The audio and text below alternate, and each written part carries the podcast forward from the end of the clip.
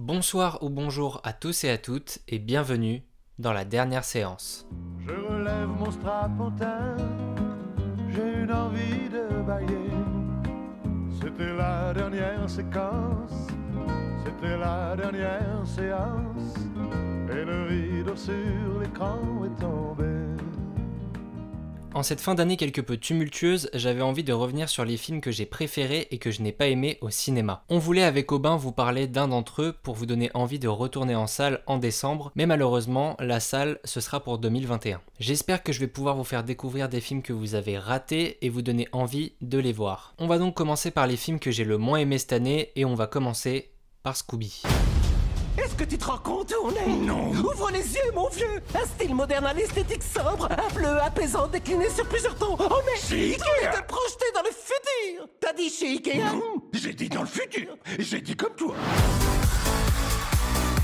Ceci va peut-être nous conduire à Sammy et Scooby. Il y a des traces d'après-rasage et de whisky de 12 ans d'âge. Alors c'est mon père, le méchant de l'histoire On suit Scooby-Doo et l'équipe des mystères associés pour une nouvelle aventure à base de fantômes et de robots tueurs. Alors sachez d'abord que ça me fait extrêmement mal de mettre ce film dans le flop car il avait un potentiel fou. Je trouve que l'animation est très jolie et fluide, les blagues marchent bien et on récupère les voix originales de la série. Mais surtout, et c'est ça qui me tue, les 10 premières minutes sont absolument incroyables. Ça retrace la création et la rencontre du groupe et pour les fans de la série, ces 10 premières minutes sont du caviar. Cependant, le plaisir n'aura duré que très peu de temps. Le plus gros problème de cette nouvelle aventure de Scooby-Doo, c'est qu'il n'y a pas d'enquête. On sait dès le départ qui est le méchant. C'est extrêmement décevant pour un film qui est censé reprendre les codes d'une série basée sur des enquêtes. Du coup, on sait tout d'avance et ça en fait un film très conventionnel ressemblant à un mauvais épisode de Moi moche et méchant. En termes de réalisation, c'est très plat et sans saveur, même les décors sont assez pauvres et n'apportent rien. Je pense que les aventures de Scooby-Doo ne devraient pas s'adresser aux plus jeunes. Je rêverais de voir un dessin animé comme la série Mystère Associé adapté en film. L'univers de Scooby-Doo mérite de plus parler aux ados et provoquer même des petits moments de frisson. Il y a tellement de matière à faire avec ces personnages que le film Scooby ne peut qu'être décevant pour les fans. Je pense qu'il ne mérite même pas d'être dans un flop car c'est loin d'être mauvais, ce n'est juste pas à la hauteur. On passe à un autre film que je n'ai pas aimé, pourtant je l'attendais énormément car d'habitude j'aime beaucoup le réalisateur. Malheureusement c'est un film qui m'a énervé et m'a mis hors de moi. On va donc parler de Tenet. Il s'est passé quoi ici? Ça s'est pas encore passé. Il y a des gens dans l'avenir qui ont besoin de nous. Qui ont besoin de Tenet.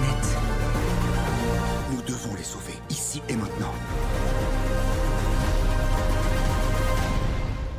Avec cette inversion du cours du temps, le fait qu'on soit ici, maintenant, ça veut pas dire que c'est jamais arrivé. Tenet est le nouveau film du tant adulé Christopher Nolan et sincèrement, je ne saurais pas comment vous dire le synopsis car c'est inexplicable. L'avantage avec Tenet, c'est que l'on est tellement confus et sonné à la fin de la séance que vous pouvez être sûr que personne ne pourra vous le spoiler. J'ai un réel problème avec ce film et je me suis même demandé si ce n'était pas lui qui avait des problèmes avec moi, tellement il ne me respecte pas. Pendant deux heures et demie, j'ai l'impression que Nolan est heureux de nous montrer son nouveau concept hyper compliqué, mais qu'il ne veut garder que pour lui la clé pour le comprendre. Vu que le metteur en scène ne nous aide pas à un seul moment, eh bien on n'a pas envie de se creuser la tête à déchiffrer toute l'énigme pour avoir le fin mot de l'histoire. Pourtant Nolan avait déjà réussi avec ce genre de scénario compliqué avec Inception. Même si c'était fait de manière très grossière, il avait réussi à construire un univers cohérent et compréhensible. Ici, à la fin de la séance de Tenet, j'ai eu l'impression de ressortir sans nouveaux éléments. Je ne pouvais pas raconter l'histoire, je ne pouvais pas raconter ce que j'avais vu. De plus, et c'est à ce moment-là que le film m'a réellement perdu, les personnages sont là, sans être là. À aucun moment on a de l'empathie pour eux. Et pourtant, on est avec eux pendant plus de deux heures, mais ils n'ont aucune personnalité et on ne s'y attache pas. En plus, Christopher Nolan veut nous émouvoir à la fin en nous criant C'est bon, c'est maintenant qu'il faut pleurer, et évidemment, ça ne marche pas. Tu ne peux pas m'émouvoir avec des personnages avec lesquels je n'ai aucun affect. Ce n'est juste pas pensable. Et encore si ce n'était que les personnages et le scénario, je pourrais me dire que je peux m'accrocher à la mise en scène Eh bah même pas. Plus le temps avance et plus je trouve que Nolan ne sait pas filmer les scènes d'action. Il n'y a pas de mise en scène, il se contente simplement de montrer ce que l'on voit. C'est parfois même illisible, ça m'avait déjà fait le même effet pour Inception, durant la scène dans la neige, ceux qui l'ont vu comprendront. Inception avait ce côté grandiose que l'on ne retrouve pas dans Tenet, alors que le réalisateur a quand même fait exploser un véritable Boeing et même ça il n'en fait rien et la scène n'est pas impressionnante contrairement à l'idée de base. Et puis la colorimétrie est déprimante, le gris surplombe tout le film et ça donne un goût très fade à l'œuvre. La scène la plus importante se passe quand même sur une autoroute, on a vu mieux en termes de créativité visuelle. Un des seuls points positifs dans tout ça, ce sont les acteurs. John David Washington et Robert Pattinson sont tous très convaincants, mais même eux n'ont pas l'air de comprendre l'histoire dans laquelle ils jouent. Tenet est un film qui m'a énormément énervé car j'en attendais beaucoup de par son concept très alléchant à première vue, mais aussi car Nolan a su me faire voyager plus d'une fois, notamment avec la trilogie du Dark Knight. Depuis Interstellar, je ne trouve pas que Nolan se réinvente pleinement avec ses dernières œuvres. Je serais toujours curieux de voir ces films, mais d'année en année, ils perdent de leur grandiose et de leur superbe. Après avoir parlé des films que je n'ai pas aimés cette année, on passe aux deux films que j'ai adorés et que je chéris encore aujourd'hui. On va donc commencer à parler du deuxième film que j'ai préféré cette année, et il s'agit de Madré. ¿Cuál es euh, su direction? Bah, vous savez où j'habite. Je vous ai vu, monsieur. Por favor. No te equivocas. Sí, loca, loca. Sortez d'ici C'est des malades ¿Ah, sí? Me estoy equivocando. No se parece a Iván, ¿no? Elena, mírame. Elena. ¿Qué piensas hacer? Madré raconte l'histoire d'une mère qui va un jour sur une plage des Landes vivre son pire cauchemar en perdant son fils. Dix ans plus tard, Elena y vit et travaille dans un restaurant en bord de mer en espérant retrouver son fils. Jusqu'au jour où elle va croiser un adolescent qui lui rappelle étrangement ce dernier. Pour le coup, ça a été la grosse surprise de cette année. J'avais vu la bande-annonce en salle et pour être honnête, elle m'avait vraiment repoussé. Et puis j'ai lu et entendu quelques critiques qui m'ont donné envie de laisser une chance au long métrage. Et bien j'ai bien fait puisque c'est mon deuxième film préféré de cette année. Madré est réalisé par Rodrigo Sorogoyen et j'ai vu en lui un grand talent de metteur en scène. Toute la première séquence est un plan séquence de 15 minutes absolument ahurissant et magnifiquement filmé. En l'espace d'un petit quart d'heure, il nous installe les personnages, les enjeux dramatiques et les obstacles que le personnage par Marta Nieto va devoir surmonter. Pendant 15 minutes, on est sous tension constante, on a le ventre noué et ça y est, le film ne vous lâchera plus. Comme je le disais, la mise en scène est grande. Le réalisateur utilise des plans très larges qui nous permettent de poser le décor du film, mais aussi de manière plus philosophique, de montrer le personnage de la mère perdu dans le néant. Ce grand angle permet à chaque plan d'être assimilé à des peintures. Tout est beau et captivant. Tous les mouvements de caméra sont très fluides. La caméra a un rôle d'apparition fantomatique qui permet de divaguer de scène en scène et d'espace en espace. Une des séquences qui m'a le plus coaché est à la fin du film. C'est un plan séquence en caméra épaule absolument vertigineux, et c'est d'une beauté et d'une violence visuelle assez rare. Si on s'attarde sur la distribution, instantanément je suis tombé fou amoureux de l'actrice Marta Nieto. Elle a une honnêteté et une douceur qui m'hypnotisent. L'adolescent joué par Jules Poirier est très convaincant aussi. Il y a une véritable alchimie entre les personnages qui fonctionne à merveille. Il représente ici un jeune adolescent qui vit ses premiers émois amoureux et qui rencontre cette femme qui va changer sa vie. Le fait qu'il y ait cette tension sexuelle qui se mélange à un instinct maternel pourrait en repousser plus d'un. Cependant, l'assimilation au complexe d'Oedipe est assez évidente et est passionnante à suivre tant tout est poétique et beau. Madré n'est pas un film à regarder un samedi soir, c'est un film assez dur mais en même temps rempli d'espoir et de réflexion sur la vie. On a peur, on est heureux, on pleure, on passe par toutes les émotions. C'est un film que j'ai vu deux fois car je l'ai aimé très rapidement et profondément. La petite cerise sur le gâteau s'est passée la deuxième fois que j'ai vu le film car j'avais identifié l'actrice principale sur Instagram et elle m'a ensuite répondu en story. Je ne pouvais pas rêver mieux. Allez voir Madré, il est dispo en ce moment en VOD, mais aussi en DVD et Blu-ray pour les amateurs du support physique. On va donc passer à mon film préféré de cette année, celui qui m'a fait pleurer aux larmes, qui m'a fait rire et qui m'a transporté. On part donc vers le cinéma français et on va parler d'Adieu les cons. Cherche la vie, l'énergie du positif. Elle cherche surtout son gamin. Et là encore, c'est une quête d'amour.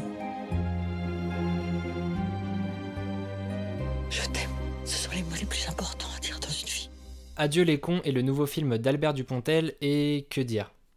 Trop de choses sûrement. De base, je ne suis pas très familier de son cinéma car je n'avais vu qu'Au revoir là-haut que j'avais déjà vraiment apprécié à l'époque. Et eh bien, comme vous pouvez vous en douter, j'ai été complètement conquis par cette œuvre. Il y a trop de choses à dire et en même temps, c'est très compliqué de parler d'un film que l'on adule. Adieu les cons confirme à lui tout seul que le cinéma français est grand, voire même immense, et qu'il a encore de grands jours devant lui. On a ici un film d'aventure français absolument magnifique, coloré et rayonnant. La réalisation est splendide, ça fait très longtemps que je n'avais pas vu autant de cinéma dans un film. Dupontel manie sa caméra comme personne, c'est toujours très dynamique et dans le feu de l'action. Visuellement, je suis en admiration du début à la fin. Je dois même dire que je suis jaloux de ne pas avoir filmé des plans aussi beaux et travaillés. Même si je ne l'ai vu qu'une fois, j'ai plein d'images qui m'ont marqué la rétine et j'ai envie de m'y replonger très rapidement dedans. La grande force d'Adieu les cons, c'est évidemment son trio d'acteurs. Albert Dupontel, Virginie Efira et Nicolas Marié forment une équipe d'aventuriers terrible attachant. Dupontel est toujours juste comme à son habitude, mais c'est sur les deux autres personnages que j'aimerais me concentrer. Virginie Efira, et ce n'est une surprise pour personne, représente ce que l'on a de plus talentueux dans le cinéma français actuel. C'est une actrice qui me fascine de par son parcours fulgurant, mais aussi de par sa justesse. Comme dans Madré, elle joue le rôle d'une mère qui veut retrouver son enfant,